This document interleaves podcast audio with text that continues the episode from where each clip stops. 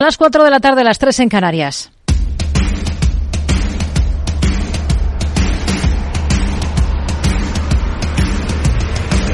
No decida lo que hará el mercado. No se salte las normas de su operativa. No se deje dominar por sus emociones. Mercado Abierto con Rocío Arbiza. Muy buenas tardes. Sube más de lo esperado la inflación mayorista en Estados Unidos. El índice de precios al productor de enero sigue la línea marcada el martes por el IPC en la primera potencia económica mundial y ahonda en los argumentos para que la Fed se haga derrogar con las bajadas de tipos de interés. El IPP repunta tres décimas en enero frente a diciembre, dos más de lo previsto y firma el avance más considerable desde septiembre pasado, cuando en diciembre el dato había registrado un descenso de una décima. Y la tasa subyacente repunta cinco décimas en términos mensuales, eh, cuatro más de lo esperado. En tasa interanual estamos hablando de un índice de precios al productor, eso sí, que se suaviza del 1 al 0,9% en el primer mes del ejercicio en tasa general, aunque decepciona también frente a lo que anticipaba el consenso del mercado. En el mercado de deuda, la reacción es al alza, repunta el rendimiento de los bonos. El 10 años estadounidense está en cotas del 4,32%. El dólar se afianza en el mercado de divisas y en bolsa, en renta variable. Lo que tenemos a esta hora de la tarde son retrocesos en Wall Street, en el principal mercado del mundo, cuando venimos de una última sesión en la que el S&P 500 había vuelto a marcar máximos. ¿Hay alguna otra referencia macro esta jornada que tiene que ver con la confianza y con el sector inmobiliario en Estados Unidos? Y hay protagonismo empresarial para nombres como Nike, después de anunciar el despido de un 2% de su plantilla, o como Coinbase, que deja atrás los números rojos en el último cuarto del 23, gracias al empujón que ha supuesto para la industria cripto la aprobación de los ETFs al contado de Bitcoin. Y en bolsa reacciona con muy buen comportamiento a esos números que presentaba al cierre de la última sesión. Resultados aquí en Europa de pesos pesados como la petrolera Eni, la italiana, aunque lo llamativo está, por ejemplo, en una aerolínea de bajo coste como Norwegian, que se dispara más de un 10% en el mercado después de ganar un 73% más en el último año y de lanzar buenas perspectivas para este 2024. Es un caso llamativo porque ha pasado en los últimos cuatro años de riesgo de quiebra a proponer dividendos. Escasez de referencias aquí en casa con un IBEX 35 con un selectivo que hasta ahora se deja un 0,70% y está por debajo de la cota de los 9.800 puntos con presión 9.000 eh, 900 puntos, está en los 9.869, con presión vendedora de nuevo en Solaria, Endesa o Acciona. Lo más relevante en todo caso pasa por esa reunión del consejero delegado de Celnex con el presidente del gobierno, Pedro Sánchez. Habla Sánchez de empresa estratégica para España y la compañía ratifica su compromiso de inversión en el país. Todo en un día en el que el Banco de España ha puesto sobre la mesa los datos de deuda de las administraciones públicas. Cierra 2023 en 1,57 billones de euros. Es endeudamiento. La cifra supone un incremento del 4,8% respecto al anterior, pero cae al 107,7% del PIB, 3,9 puntos menos que la tasa registrada en 2022. Destaca el ministro de Economía, Carlos Cuerpo, que la disminución de la ratio de deuda sobre PIB supera en cuatro décimas la prevista en el plan presupuestario del Gobierno. Cuatro puntos por debajo del dato de 2022 y batiendo las expectativas, batiendo incluso nuestras previsiones para el final de año. Es el tercer año consecutivo en el que se baten estas previsiones de reducción de deuda. De hecho, estamos ya 17 puntos por debajo del pico que se alcanzó durante la pandemia debido, por supuesto, a la respuesta que hubo que dar para ayudar a empresas y a familias. Tenemos hoy declaraciones desde el Banco Central Europeo de la alemana Isabel Schnabel. Insiste en que no hay que bajar los tipos de forma prematura y apunta que el lento crecimiento de la productividad en Europa puede ralentizar la caída de la inflación hasta ese objetivo del 2% fijado por el Banco Central Europeo. Por lo demás, siguen las protestas de los agricultores, eh, pese a las 18 medidas anunciadas por el ministro del ramo, Luis Planas. El lunes se reúne el ministro con las comunidades autónomas antes del Consejo de Ministros de Agricultura de la Unión Europea del día 26. Mientras aquí en Capital Radio la portavoz de la Comisión Europea, Paula Ceballos, asegura que escuchan al campo. El sector agrícola es un sector estratégico europeo, así lo consideramos desde la Comisión, y así lo avala el hecho de que el 30%, un tercio de los fondos europeos van al sector agrícola.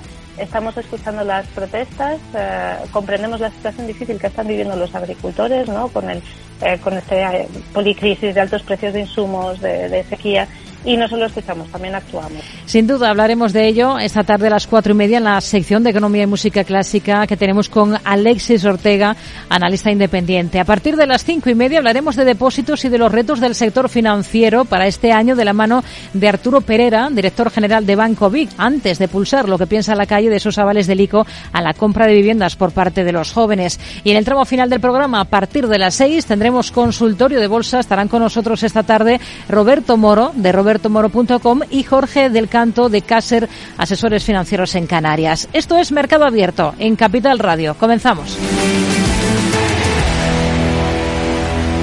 Mercado Abierto, Capital Radio.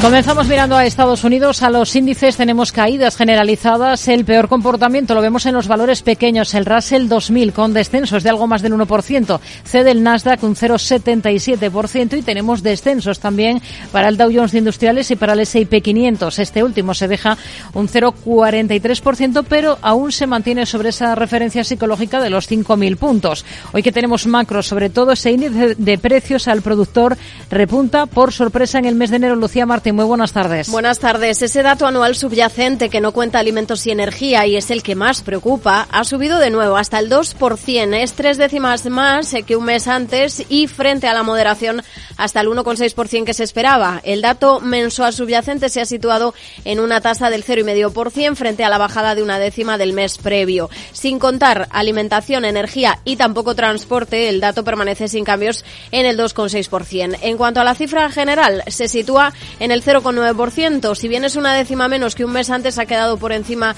de las previsiones. También el dato mensual ha subido del menos 0,1% hasta el 0,3%, con lo que también se sitúa por encima de lo esperado. Los operadores ven más probabilidades de que la FED aplace el primer recorte de tipos más allá de junio. Los operadores eh, han reducido este viernes esas apuestas a que el Banco Central estadounidense empiece a recortar el coste del crédito en junio y lo han hecho tras conocerse ese dato que les hemos comentado de índice de precios al productor. En concreto, la probabilidad ahora de un recorte de tipos en junio ha caído a poco más del 50% frente al 75% que le daban los operadores antes de conocerse esas cifras. Hoy se han conocido datos de inicios de construcción de viviendas en Estados Unidos. Quedan por debajo de lo previsto. El Departamento de Comercio ha publicado cifras preliminares de enero, un mes en el que se ha iniciado la construcción de 1,33 millones de viviendas, por debajo de las previsiones. Los permisos de construcción alcanzan los 1,47 millones, en este caso en línea con lo esperado, pero también por debajo de un mes antes.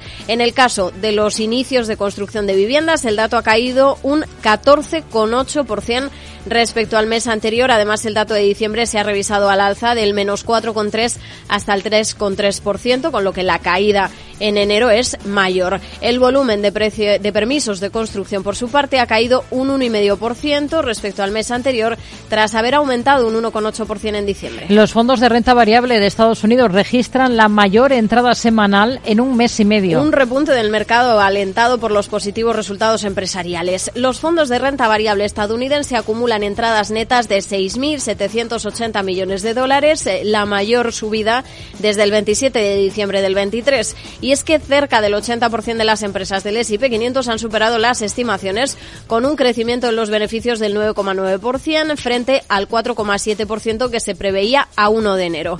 La mayor demanda corresponde a los fondos de renta variable de gran capitalización con 5.600 millones. Los de pequeña capitalización han sumado 1.460 millones. Destacan en especial los fondos del sector tecnológico. Han agregado 1.950 millones de dólares, la cifra más alta desde noviembre del 20 Jeff Bezos vuelve a vender un paquete de acciones de Amazon por más de 2.000 millones. En nueve operaciones realizadas en los días 13 y 14 de febrero ha colocado unos 12 millones de títulos a un precio de 169,50 dólares. El empresario ha vendido además desde la semana pasada un total de 36 millones de títulos de Amazon en tres tandas de 12 millones de acciones cada una, a un cambio total de más de 6.100 millones de dólares. Bezos se ha deshecho entre el 7 y el 12 de febrero de unos 24 millones de acciones de Amazon. En total, más de 4.000 millones de dólares. Nike va a recortar un 2% de empleos para reducir costes a medida que la demanda se debilita. Esto se va a traducir en 1.600 puestos de trabajo. Lo hace para reducir gastos mientras la demanda de zapatillas deportivas se ve bajo presión. Las mayores tasas eh, de interés, también los alquileres han llevado a los clientes a recortar el gasto en productos de alto precio. Esto ha llevado a las empresas de ropa deportiva como Nike y Adidas a advertir que los minoristas han reducido sus pedidos. Nike ya había esbozado en diciembre un plan de ahorro de 2.000 millones de dólares para los próximos tres años que incluía ajustar el suministro de algunos productos y reducir los niveles de gestión. Y tenemos en el punto de mira a Google que lanza una campaña contra la desinformación antes de las elecciones de la Unión Europea, según Reuters. En concreto, en cinco países del bloque, Bélgica, Francia, Alemania, Italia y Polonia. En junio, los ciudadanos del bloque elegimos un nuevo Parlamento y los legisladores temen que la difusión de información errónea en línea pueda influir en los votantes. Por ejemplo, recordamos que Francia, Polonia y Alemania han acusado este lunes a Rusia de crear una elaborada red de sitios web para difundir propaganda prorrusa. También recordamos que la Ley de Servicios Digitales de Europa, que entra en vigor esta semana, exige a las plataformas en línea y los motores de búsqueda de gran tamaño que hagan más para abordar los contenidos ilegales y también los riesgos para la seguridad pública algunos de los protagonistas de la jornada en Estados Unidos. Hoy que tenemos, por ejemplo, movimientos interesantes en el lado negativo, en el S&P 500, en Digital Realty Trust está con descensos que casi se acercan al 7%, Adobe con caídas de más del 4%, Nike está cediendo por encima del 3,5% y en el lado positivo tenemos algunos otros valores como Wells Fargo, sector financiero, con alzas de más del 7% o Applied Materials que presentaba resultados en la última sesión y está ahora mismo con una subida que se acerca al 7%. Miramos a Wall Street, lo hacemos de la mano de Rafael Ojeda, estratega de mercados globales de Fortas Funds. ¿Qué tal, Rafael? Muy buenas tardes. Hola, buenas tardes. Bueno, tenemos a los índices estadounidenses a esta hora de la tarde con descensos, eh, caídas moderadas en un día en el que tenemos varias referencias macro sobre la mesa, dato de confianza del consumidor de la Universidad de Michigan, permisos de construcción, mes de enero e índice de precios al productor del primer mes del ejercicio. La atención sobre todo la capa para este último dato, ¿no?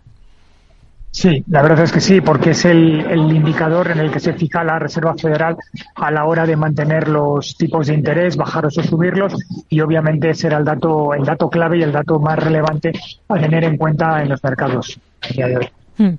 Nike, uno de los protagonistas sin duda de la jornada por ese anuncio de que va a eliminar alrededor del 2% de su fuerza laboral, más de 1.600 puestos de trabajo. Lo que pretende con ello es reducir costes. ¿Qué le parece?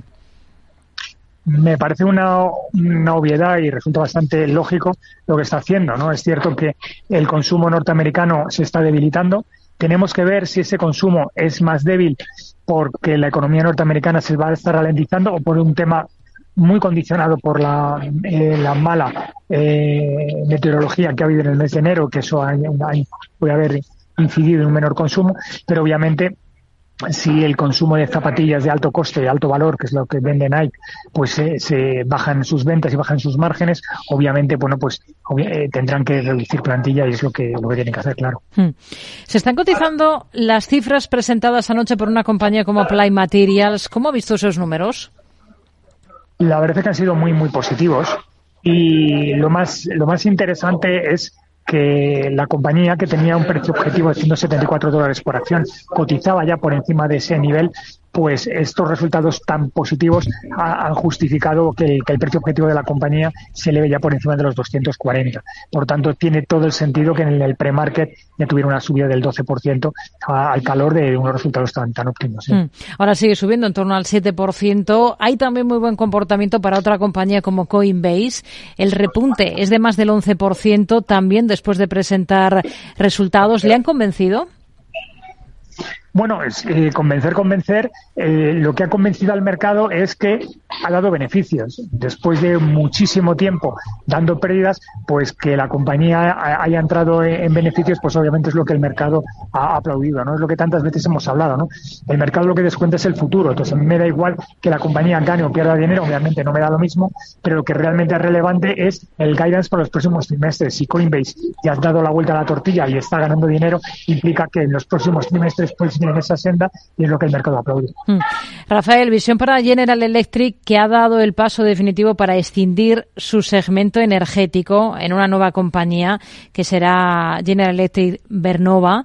Ya ha presentado el formulario de registro de esta empresa ante la SEC. Bueno, para mí es un movimiento interesante y además me parece lógico.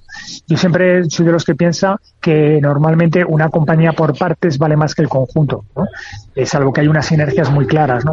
yo creo que General Electric lo está haciendo es un, spin-off de, líneas de, negocio porque cree que puede valer más que tenerlas dentro del grupo y por tanto a mi modo de ver creo que es un movimiento interesante y que puede generar valor para la compañía. Y para Gilead, ¿cómo ve las cosas para esta compañía? Ha suspendido en las últimas horas las pruebas para un fármaco contra el cáncer. ¿En el sector farma ve alguna compañía interesante ahora en Estados Unidos? Bueno, yo en el sector farma eh, hay cosas por ahí interesantes. Lo que pasa es que en estos momentos estamos fuera porque o bien las compañías en cuestión están en un estadio muy inicial y, falta todavía, necesitamos mucha más información para ver si resulta interesante entrar en ellas por miedo precisamente a que suceda lo que ha pasado con, con Gillette, ¿no? que, que, el fármaco se discontinúa o están caras. Entonces, eh, es un sector interesante, pero hay que tener muchísimo cuidado. En el caso de, de, Gillette, es una compañía que cotiza en 73 dólares y está en el, en el rango para poder entrar en ella, porque tiene un objetivo de 87. Pero claro, si tus productos no avanzan como deben, pues se justifica que estén en el rango bajo, claro. Sigue en positivo esta jornada. Envidia, sigue rompiendo techos. ¿Es sostenible el comportamiento del valor? Bueno, es la, la, pregunta del millón. Yo estoy dentro de Nvidia y la verdad es que estoy un poco sorprendido, ¿no? Ya ha superado Alphabet como está por ahí, por ahí, la tercera compañía por capitalización del mundo y lo cierto es que tiene un rally verdaderamente espectacular, ¿no? Ya solamente tiene por delante a Apple y a, y a Microsoft, ¿no? A mi modo de ver, creo que el, mercado es claramente eh, está en, su, en, su favor, pero lo que sí que resulta claro es que ya la compañía con un PER 96, bueno, pues ya hay que tener cuidado con ellas. Es decir, hay que dejarlas correr, pero desde luego para entrar en ellas ya es un poco tarde. Rafael Ojeda, estratega de mercados globales de Fortas Fund. Gracias. Muy buenas tardes. Adiós, buenas tardes. Son algunos de los valores que hoy están destacando en el principal mercado del mundo. En Estados Unidos eh, tenemos, por ejemplo, en el lado positivo a Biorad Laboratories. Está disparada más de un 9%, además de ese comportamiento positivo que les hemos mencionado de Wells Fargo, de la entidad estadounidense que casi sube un 8% a esta hora de la tarde. A partir de ahí también tenemos muy buen tono en otras compañías como Dollar General con un repunte en estos instantes de más del 5% mientras que en el lado de las caídas eh, van a más esos números rojos que observamos en Nike, el descenso ya supera el 3,5%. Enseguida nos detenemos en lo que estamos viendo en la bolsa española. Capital Radio, la genuina radio económica. Siente la economía.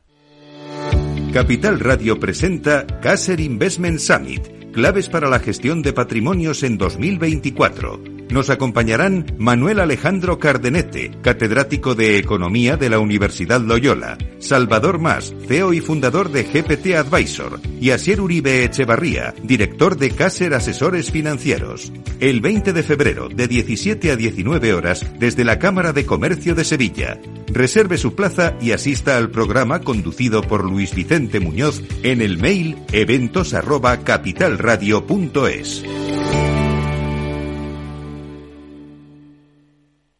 Hey, asistente, busca cómo proteger mis ahorros de la inflación. Hay aproximadamente 19 millones de resultados. ¿Quieres que los lea? Buf, mejor que no. Puedes seguir buscando entre millones de contenidos, pero un asesoramiento de calidad solo te lo dará un especialista. En Renta 4 te ofrecemos un servicio de asesoramiento gratuito siempre que lo necesites. Entra en r4.com y descubre cómo te podemos ayudar. Renta 4 Banco. ¿Quieres más? Mercado Abierto Capital Radio. El broker CMC Markets patrocina los valores y noticias protagonistas de la Bolsa Española.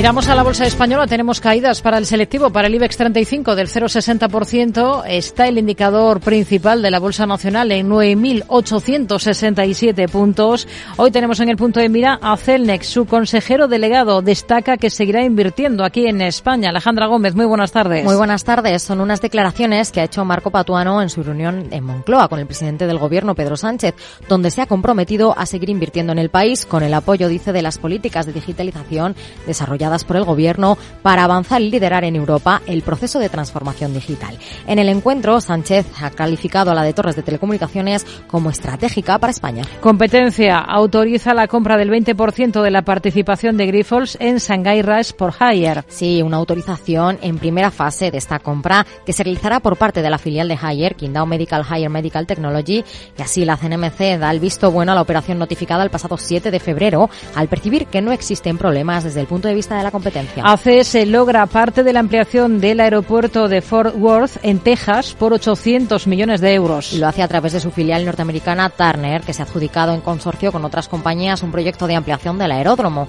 El contrato adjudicado comprende el nuevo proyecto de la Terminal F y la estación Skylink, el sistema interno ferroviario que conecta distintos puntos del aeropuerto. La Comisión de Competencia de México desbloquea la venta de activos de Iberdrola al gobierno del país por más de 5.500 millones de euros. Así es, el Pleno de la Comisión, conocida como COFECE por sus siglas, ha dado su beneplácito a esta operación que ya anunciaba el pasado abril de 2023. La autorización representa el último hito necesario para cerrar la operación y que Verdrola prevé que se produzca en las próximas semanas debido a que el proceso de financiación ya ha sido aprobado y firmado. Un décimo día de huelga de los trabajadores de Acerinox intensifican sus protestas en Cádiz. Los trabajadores de la planta gaditana de los barrios han cortado una jornada más la carretera AP7 en ambos sentidos. En esta ocasión durante dos horas y han provocado retenciones kilométricas que han llegado hasta la zona sur de Algeciras. Tenemos en el punto de mira también a Plus. La Comisión Nacional del Mercado de Valores admite a trámite la petición de autorización de la oferta conjunta de Square y TDR en la OPA sobre la compañía. Una oferta que recordemos se realizaba a 11 euros por acción y que se enfrenta a la del fondo Apolo estadounidense que hasta ahora ha propuesto 10,65 euros por título.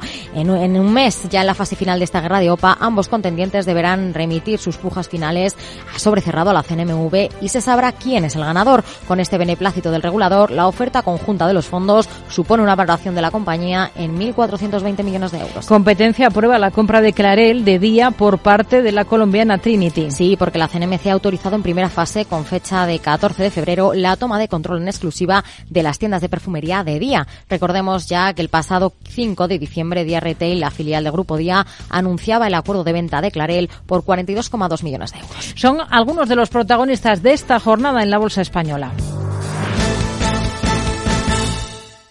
El broker CMC Markets ha patrocinado los valores y noticias protagonistas de la Bolsa Española. Valores a los que nos acercamos con Adrián Jiménez del Departamento de Análisis y Distribución de Producto de Anban España. Hola Adrián, ¿qué tal? Muy buenas tardes. Buenas tardes. Bueno, eh, hoy tenemos a la bolsa española, al IBE recortando terreno, está por debajo de esa referencia de los 9.900 puntos, con un día marcado por la macro en Estados Unidos, sobre todo ese índice de precios al productor que viene o sigue más bien la línea que ya avanzaba ese dato de IPC decepcionante del martes en Estados Unidos.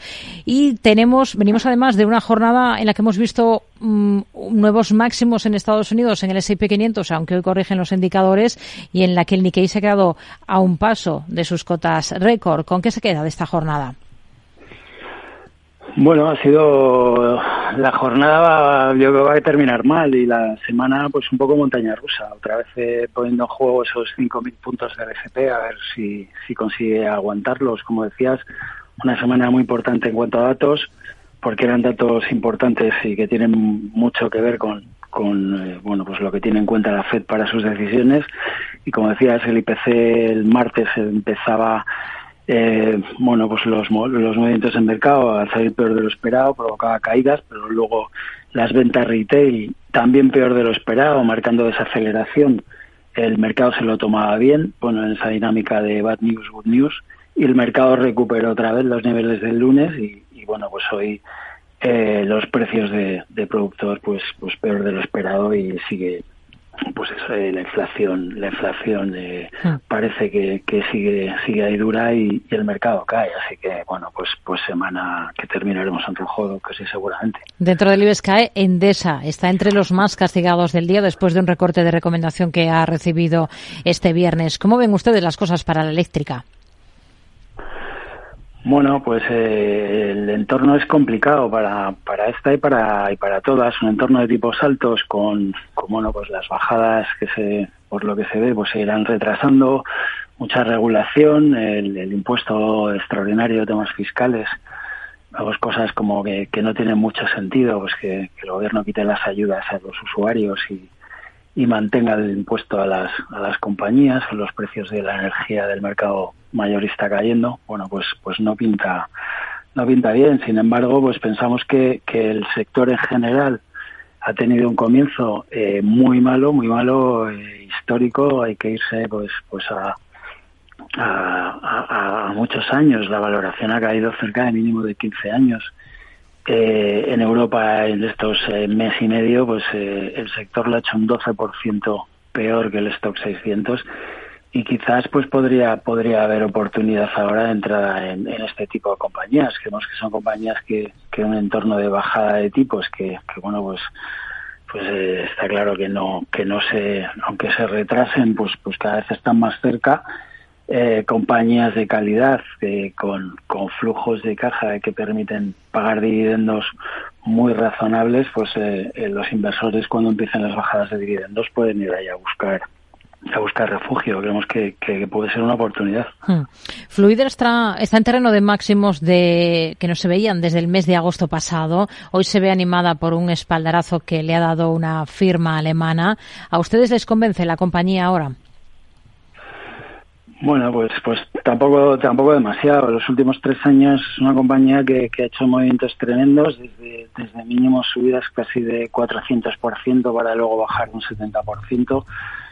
Eh, se vio muy muy condicionada por ese cambio de hábitos que se produjeron a raíz de, la pandemia y ahora sí es verdad pues que, que todo se está estabilizando los hábitos y, y, también se están normalizando las cifras de la compañía pues seguramente ni, ni tanto ni, ni tan calvo sí creemos que, que bueno, pues eh, en estos niveles, por encima de estos niveles, pues ya por valoración, pues ya empezaría a estar ya un poco más, más tensa. Repsol presenta resultados la semana que viene y además de ello, eh, la expectación sobre todo está en esa actualización de su plan estratégico para los próximos años. ¿Qué es lo que esperan ustedes? Bueno, pues lo, lo que esperamos sobre todo es que que la compañía consiga mantener o, aumentar los márgenes de refino. Está también en un entorno un tanto complicado. El precio del petróleo no termina de subir a pesar de los problemas geopolíticos y, no hay catalizadores importantes así a, muy corto plazo. Sabemos que lo más relevante sería, sería eso, que la compañía consiguiera mantener al menos los márgenes para, para este año. Sería importante pues que en el plan estratégico pues definieran a ver qué dicen sobre la política de, dividendos y sobre todo pues eh, pues todo lo que tiene que ver con su exposición a energías renovables y, los objetivos que tiene que ya eran un, un, un, tema muy importante desde, desde el anterior plan. Esta semana hemos seguido muy de cerca las protestas de los trabajadores de la planta de Acerinox en Cádiz. Al margen de ello, ¿qué visión tienen ustedes ahora para la compañía como inversión? Bueno, pues al margen de esas protestas que, que sí es verdad que, son recurrentes, pues eh, lo que nos parece más importante eh, así en el corto plazo es lo que ha hecho la compañía hace unos días, esta compra eh, realizada en Estados Unidos. Con esto la compañía pues consolida su presencia en, en Estados Unidos y parece que sigue apostando por el crecimiento inorgánico. Esta operación eh, creemos que tiene sentido estratégico a nivel geográfico también y, bueno pues aumenta la exposición en Estados Unidos donde ya era uno de los líderes en, acero inoxidable y ahora pues se marca se, se, marca más en este tipo de productos de, de mayor valor añadido como es el tema de aleaciones especiales que es el mismo área donde ya empezó a diversificar eh, eh, a, a inicios del 2020 con la adquisición de la alemana VDM esa parte de, valor añadido es lo que más nos gusta, por eso es esta la compañía que preferimos dentro del sector, a pesar de, bueno, pues que son compañías muy cíclicas y, y, bueno, pues está muy condicionada al, momento del ciclo, en este momento concreto, pues a lo que pase en China y, si, si realmente recupera y los precios de las primas. Hmm.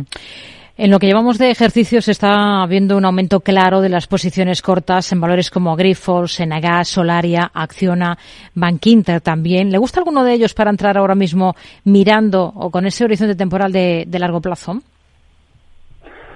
Bueno, pues estamos mirando de, esta lista Solaria, Nagas y, y Bankinter. Son valores que, que miramos regularmente. Solaria porque, bueno, pues a pesar de, de que, de que no es un momento ni para la compañía ni para el sector por los precios de la energía, por los tipos altos. Y todo el sector está muy penalizada, pues, pues es uno de los sectores que creemos que se pueden ver claramente beneficiados con las próximas bajadas de tipos. En Enagas, pues lo, lo que comentábamos antes con, con Endesa y, la situación donde están las utilities, creemos que, que el nivel donde están ahora pues es, es para empezar a mirar a mirarlas claramente Iván Kinder, pues porque se ha quedado ahí tan rezagada que no, no, la verdad es que no entendemos con los resultados que está, que está presentando, pues que, que, que esté, que esté tan penalizada respecto al resto. También es un valor que, que miramos. Nos quedamos con ello. Adrián Jiménez, del Departamento de Análisis y Distribución de Producto de Anban España. Gracias. Hasta la próxima. Muy buenas tardes. Gracias. Buenas tardes. Hasta luego.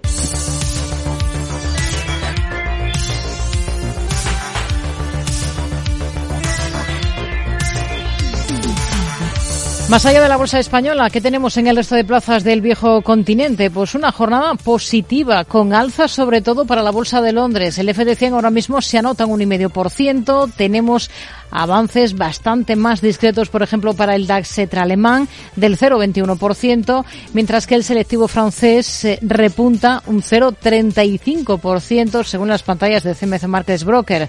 El Eurostox 50, el selectivo, está repuntando un 0,31%. Vamos a ver qué títulos destacan hoy en el viejo continente, en toda Europa. Alejandra Gómez. Este viernes tenemos en el punto de mira al sector financiero británico porque NatWest supera con sus resultados de 2023 las expectativas del mercado mercado con un beneficio neto de casi 4.400 millones de libras, una mejora del 31,5% con respecto al 2022. Firma así sus mejores cifras desde 2007 y además ha confirmado a Paul Taiwait como consejero delegado. Por su parte, y según informa Reuters, HSBC planea reforzar la gestión de riesgos de la unidad de Hong Kong Hansen Bank debido a las preocupaciones sobre un posible aumento de los préstamos dudosos y en medio de crecientes dificultades económicas y la crisis del sector inmobiliario en China. En otro orden de cosas, Alemania es noticia con la compañía reaseguradora Swiss Re, tras aumentar su beneficio neto un 580% este ejercicio en línea con las expectativas del mercado hasta los 3.214 millones de dólares. Además, Volkswagen está en el punto de mira porque vende casi 700.000 vehículos en el mundo entero.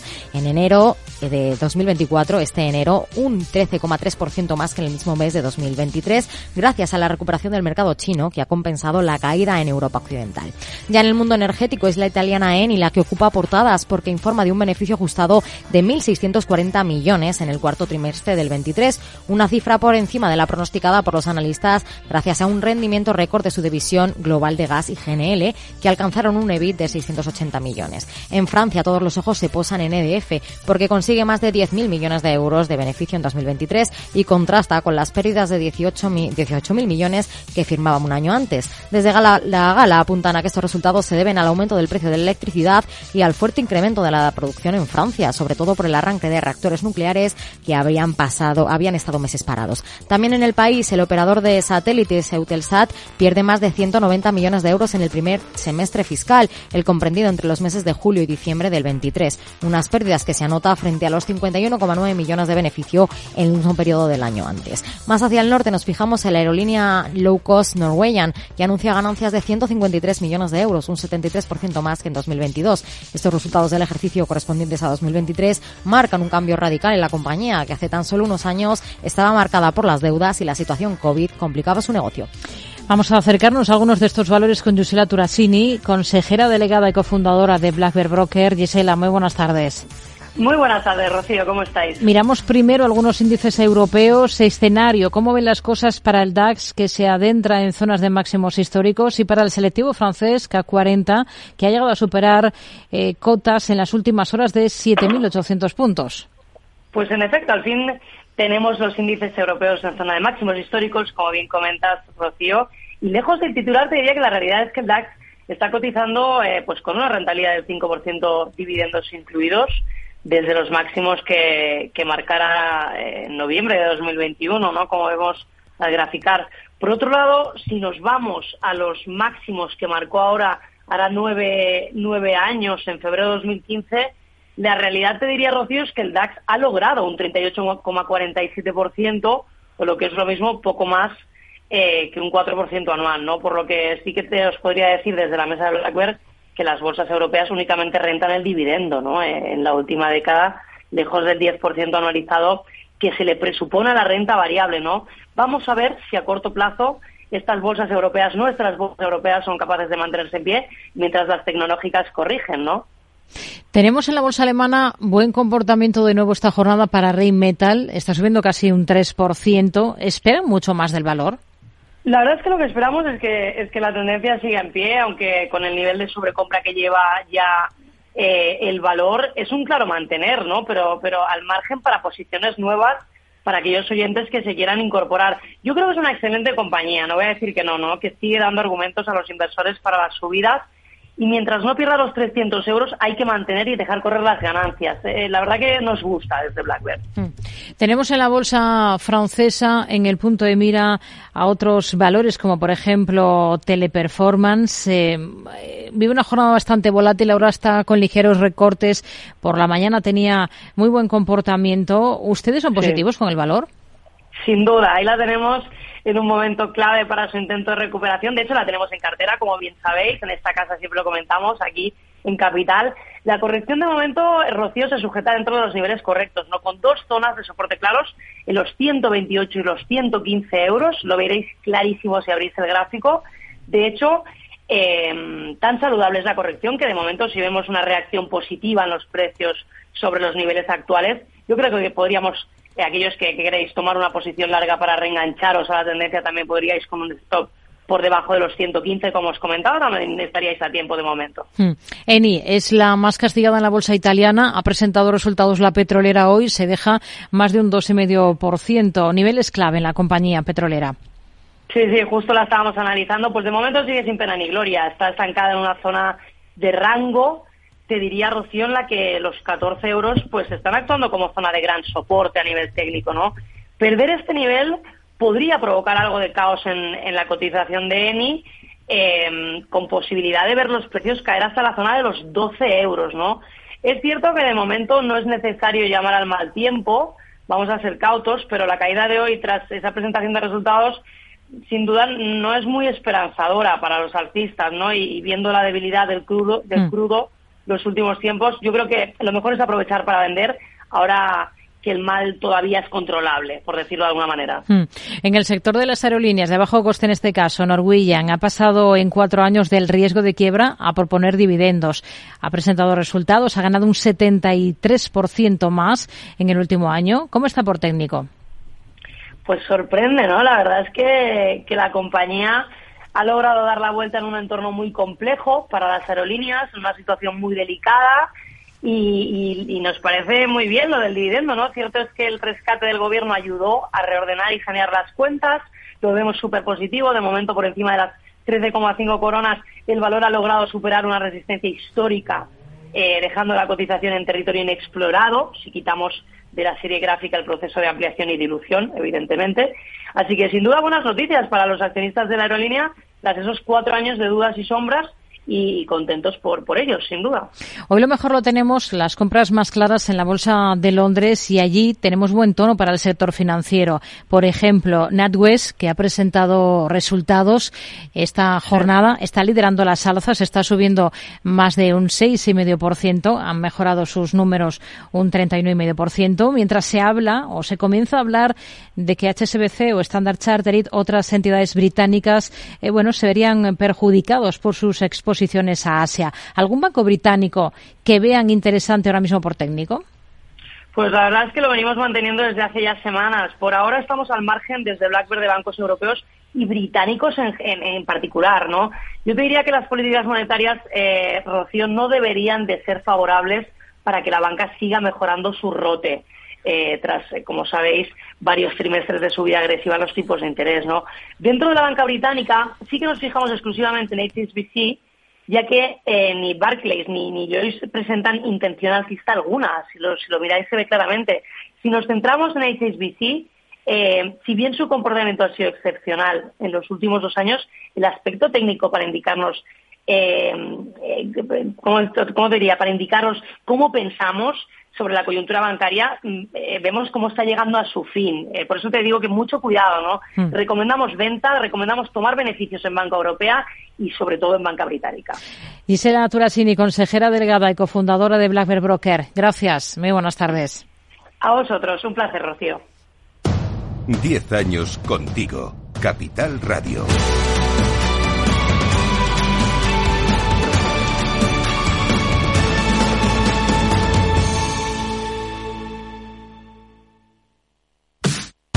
Los viernes en Capital Radio te proponemos descubrir y comprender las estrategias de empresas con éxito que servirán de inspiración y ejemplo para la tuya. Escucha Metaempresas, un programa presentado por Andrés Arenas con la presencia y los consejos de expertos en distintas áreas y profesores de reconocida trayectoria. Todos los viernes a las siete y media de la tarde, Metaempresas, Capital Radio. Mercado Abierto con Rocío Arbiza. Continuaremos con un enfoque dependiente de los datos para determinar el nivel apropiado y la duración de la restricción, teniendo en cuenta la dinámica de la inflación subyacente y la fortaleza de la transmisión de la política monetaria. Es Christine Lagarde, presidenta del Banco Central Europeo, en su intervención esta semana ante la Comisión de Asuntos Económicos del Parlamento Europeo.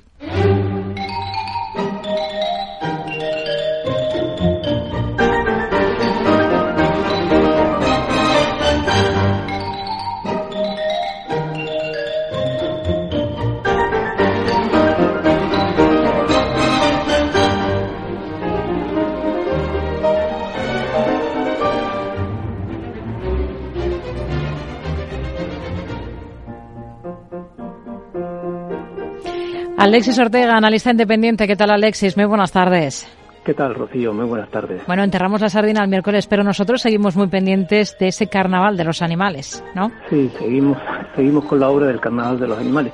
Porque yo creo que, en cierto modo, pues eh, esta semana hemos tenido un poco esta parte de, de algunas de las cosas que hablábamos que Sensen tenía oculto detrás de esta obra de broma, que nunca fue, se interpretó en público, ni siquiera se, editó hasta la muerte del compositor, puesto que era una obra de uso particular, en cierto modo para reírse de, pues, los prototipos de, músicos.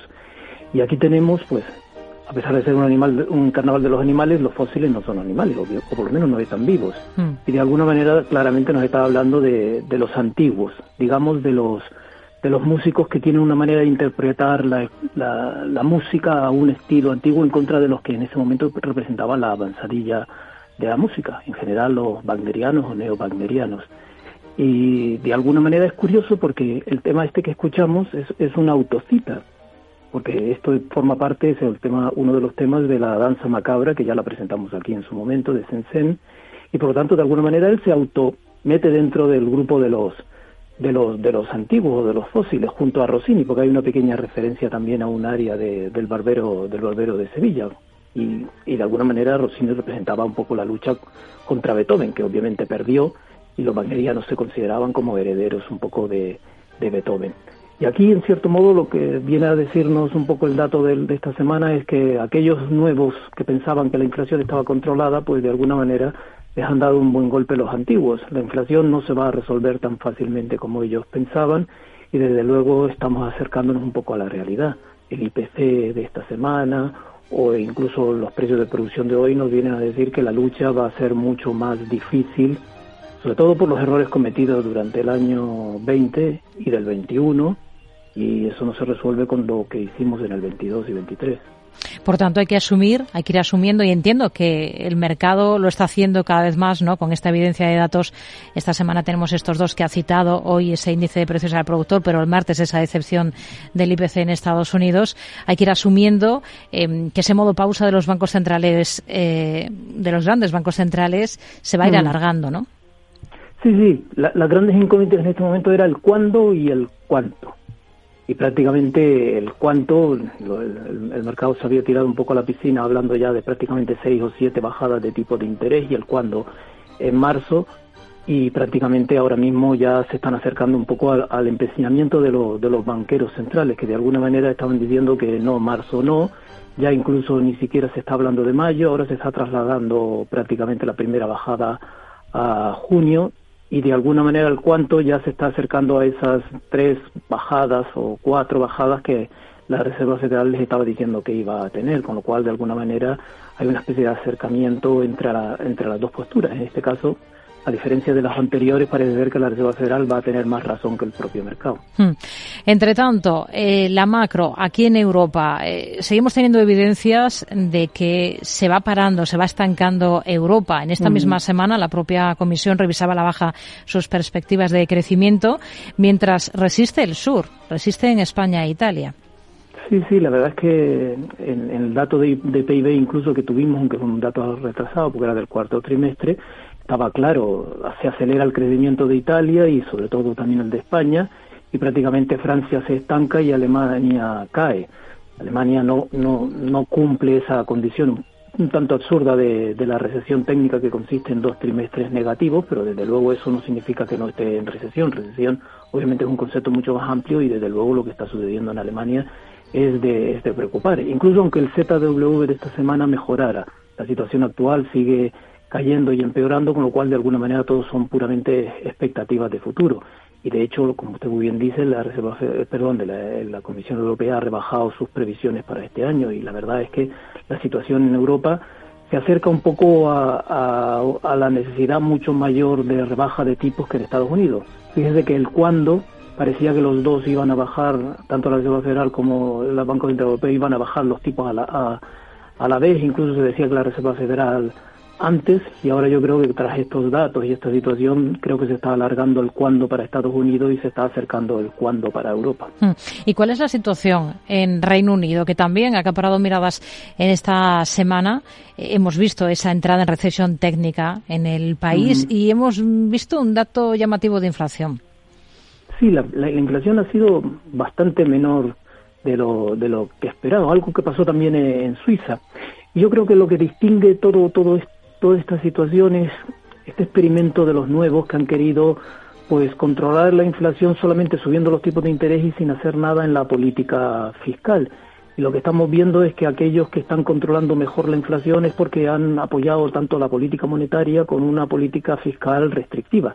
De ahí que Estados Unidos, con un déficit que este año puede acabar alrededor del 6,5%, y lleva bastantes años, desde la pandemia, pues ha llegado al nivel del 12%, del 11,5%, ahora ya prácticamente ya está en el 6,5%, siguen siendo niveles de, déficit muy alto y de gasto público, están manteniendo la actividad económica. Es lo mismo que realmente pasa en Italia y en España, que mantienen niveles de, déficit público alrededor del 7%, del, perdón, del 8% en Italia, 8,3 y 8% ahora, y España que también alrededor del 6%, mientras que los países que ahora mismo están controlando la inflación, pero teniendo también una mayor caída de la actividad económica, es porque han estado haciendo también un apoyo de política fiscal para controlar la inflación. Es lo que ha pasado en Suiza, creo que lo que está pasando también un poco en el Reino Unido, y en cierto modo que no ha aplicado esa, esa, esa opción de política fiscal también restrictiva, está teniendo sí crecimientos mejores, pero desde luego inflaciones que desde luego no se van a controlar.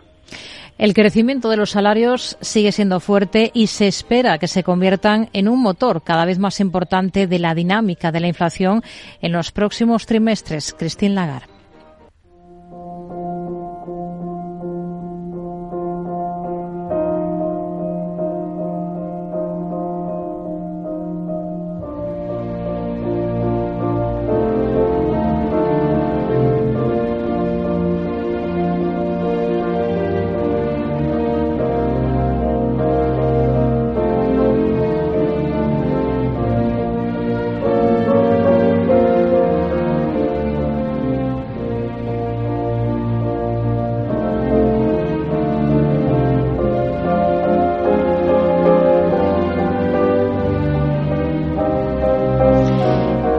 Tortuga en este carnaval de los animales, ¿no?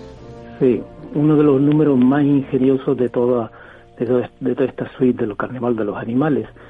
Entre otras cosas, primero, mm, va muy lento y es lógico porque al fin y al cabo es una tortuga pero realmente debajo de esta melodía que nadie es capaz de reconocer, estoy convencido de que casi el 99% de los oyentes seguramente la reconocerían si la tocaran pues a cinco veces su velocidad. Esa melodía que usted está escuchando debajo no es más que el cancán, el famoso cancán, que es un, un de, una opereta de, de Offenbach o de Orfeo del Infierno, se llama el galup infernal y se hizo muy famoso porque representa el, el, el cabaret parisino de, de la segunda mitad del siglo XIX y el mensaje en el fondo que nos viene a decir esta pieza es que estos modernos suelen distorsionar tanto la realidad, que muchas veces es más simple de lo que realmente es, y de alguna manera convierten en aburrido, porque lo que estamos escuchando es profundamente aburrido, cuando en el fondo es alegre y divertido, porque el cancán obviamente es algo alegre y divertido. Mm. Y en parte es lo que no, el mensaje que ahora mismo acaba usted de leer de Lagar en cierto modo es el mismo, nos viene a decir que constantemente son los, los costes salariales, como en su momento nos dijeron que eran los cuellos de botellas en la distribución, o yo qué sé, o, los márgenes empresariales, los, los que realmente han estado eh, generando inflación. La inflación ha sido un fenómeno monetario toda la vida y en este momento no va a ser así, no va a ser una excepción. Ha sido por todas las políticas que se hicieron durante el, el año 20, impresión de dinero, aumento de la liquidez, la liquidez no se ha reducido de, la manera que tenía que haberse reducido, por eso la inflación está contando bastante en caer y también en una política fiscal muy expansiva. Hay que recortar la política fiscal si usted quiere en algún momento controlar la inflación y prácticamente es lo que nos están haciendo estos nuevos modernos que de alguna manera nos están queriendo decir que sí, que van a controlar la inflación solo subiendo de una manera exagerada los tipos de interés. Hmm. pues no les está dando ninguna solución. Bueno, no solo ha hablado Lagarde esta semana, hoy mismo hemos tenido declaraciones de la bueno representante alemana en el Consejo de Gobierno del Banco Central Europeo, Isabel Schnabel, insiste en aquello de que no hay que bajar los tipos de forma prematura y apunta eh, que el lento crecimiento de la productividad aquí en Europa puede ralentizar esa caída de la inflación hasta ese objetivo que se marca el BCE del 2%.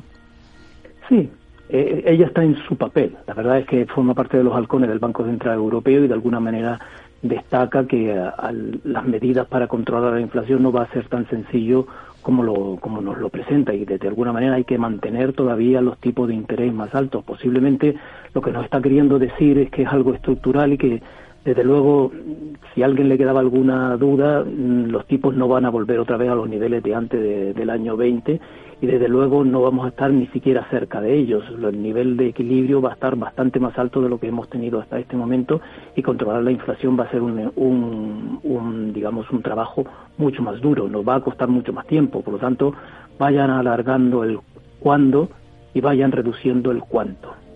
Alexis Ortega, analista independiente, un placer como siempre. Muy buenas tardes. Hasta la próxima.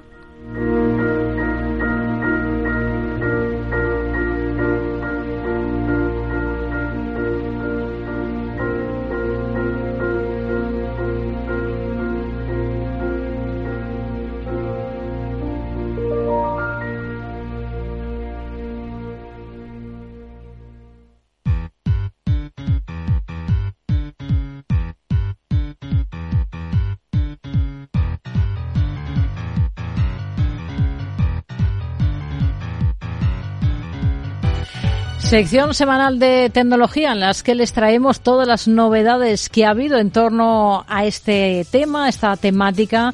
De un tiempo a esta parte solo hablamos prácticamente de inteligencia artificial y hoy en concreto Alejandra Gómez de la empresa OpenAI. Sí, Rocío, las novedades en la compañía de inteligencia artificial generativa no cesan y la de Sam Altman ha presentado su primer modelo de generación de vídeos. Se trata de Sora, una herramienta que aunque todavía está en fase experimental, permite generar vídeos de hasta 60 segundos a partir de instrucciones de texto. Desde OpenAI dicen que esta nueva tecnología es capaz de generar escenas realistas siguiendo las indicaciones de los usuarios y además, para los que sean más puntillosos, con calidad en los fotogramas e imágenes. Dicen desde la compañía que están enseñando enseñando a la inteligencia artificial a entender, a simular el mundo físico en movimiento con el objeto de entrenar modelos que ayuden a las personas a resolver problemas que requieren interacción en el mundo real. Por ejemplo, por el momento Sora estará disponible para los equipos de evaluación de riesgos y para un número de artistas visuales, diseñadores y cineastas. Todo con el fin, Rocío, de obtener su feedback sobre posibles mejoras y utilidades de la herramienta. Y de ventajas de la inteligencia artificial pasamos a riesgos. En este caso miramos a desinformación información y a Google. Sí, porque la de Alphabet, según informaciones de Reuters, dice estar, en dice estar preparándose para lanzar una campaña contra la desinformación en cinco países de la Unión Europea y que lo hará antes de las elecciones del Parlamento, con nuevas reglas más estrictas sobre el contenido que se publica online y en qué países la unidad interna de Google, G Suite, que opera para abordar las amenazas en las sociedades, publicará una serie de anuncios animados en plataformas como TikTok, YouTube en Bélgica, Francia, Alemania, Italia y Polonia. Y es que todo esto se produce en un momento en el que Francia, Polonia y Alemania han acusado a Rusia de crear unas páginas web con información prorrusa. Esta nueva de Google es, digámoslo así, una aplicación adelantada a la Ley de Servicios Digitales en Europa, en vigor esta semana, por la que se va a exigir que las plataformas en líneas y los motores de búsqueda hagan más para abordar los contenidos ilegales y los riesgos para la seguridad pública. Y una de cal y otra de arena, porque también sabemos que gracias a esta tecnología podemos, por ejemplo, visitar a la emblemática Notre Dame parisina desde el centro de Madrid. Así es, mediante la realidad virtual orientada fundamentalmente a los más mayores. Hablamos en concreto del espacio Orange Digital Center en Madrid, que acogerá una iniciativa inmersiva dirigida a mayores de 65 años que busca mejorar su calidad de vida a través de las nuevas tecnologías de una forma lúdica y dinámica. Y entre esas experiencias, por ejemplo, encontramos la visita a Notre Dame, con unas gafas, eso sí, de realidad virtual. ¿Cuándo? Tendrá lugar el día 20 de febrero y para asistir será necesario registrarse a través de WhatsApp. Es una iniciativa en colaboración con Meta que opera bajo el nombre Mayores Conectados y que busca mejorar el día a día de estos mayores. Eso sí, los que no vivan en Madrid no teman porque se trata de un taller itinerante por varias provincias españolas. Meta, que también es noticia porque WhatsApp ha añadido una función de bloqueo nueva y muy esperada por parte de los usuarios. Si se trata de una nueva opción que permite bloquear mensajes de contactos desconocidos en la conocida aplicación WhatsApp que todos utilizamos, pero sin ni siquiera abrir estos mensajes. Y es que muchos se estarán, se estarán preguntando cómo funciona cuando aparezca un mensaje no deseado en la pantalla de bloqueo. Lo único que tendrán que hacer los usuarios es mantener presionada la notificación.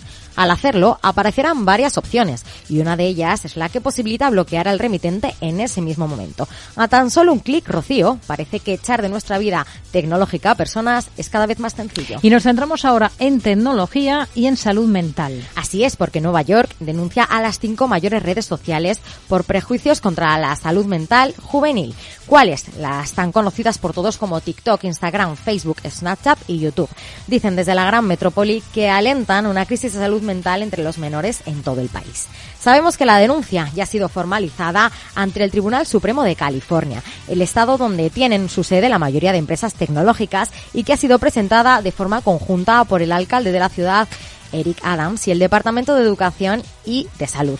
Y es que, Rocío, todo se fundamenta en números, porque Adams ha señalado que Nueva York gasta 100 millones de dólares al año en programas de tratamiento de salud mental de la juventud, ya que muchas redes sociales terminan poniendo en peligro, dicen, la salud mental de los niños, promueven adicciones y animan a comportamientos insanos. Pues con esto nos quedamos esta semana. Enseguida actualizamos las noticias, información aquí en Capital Radio y regresamos luego para abordar la segunda hora de Mercado Abierto.